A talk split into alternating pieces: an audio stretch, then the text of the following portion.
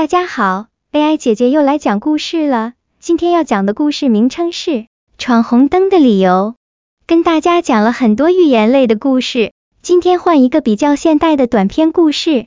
这个故事可能经常发生在我们生活中，我们需要稍微用严肃的心态来看待。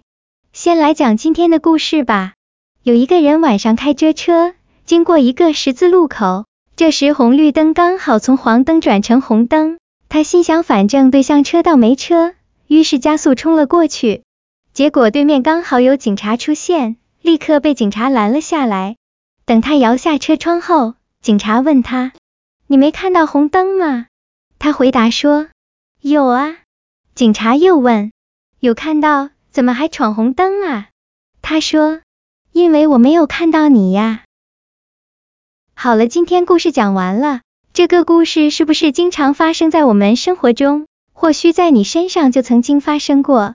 人们常想在生活中做一些取巧的动作，以为神不知鬼不觉，殊不知我们所做的事，天地皆知，无所隐瞒。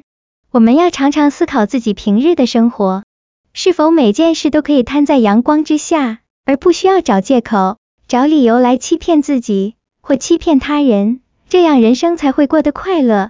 心安理得哦。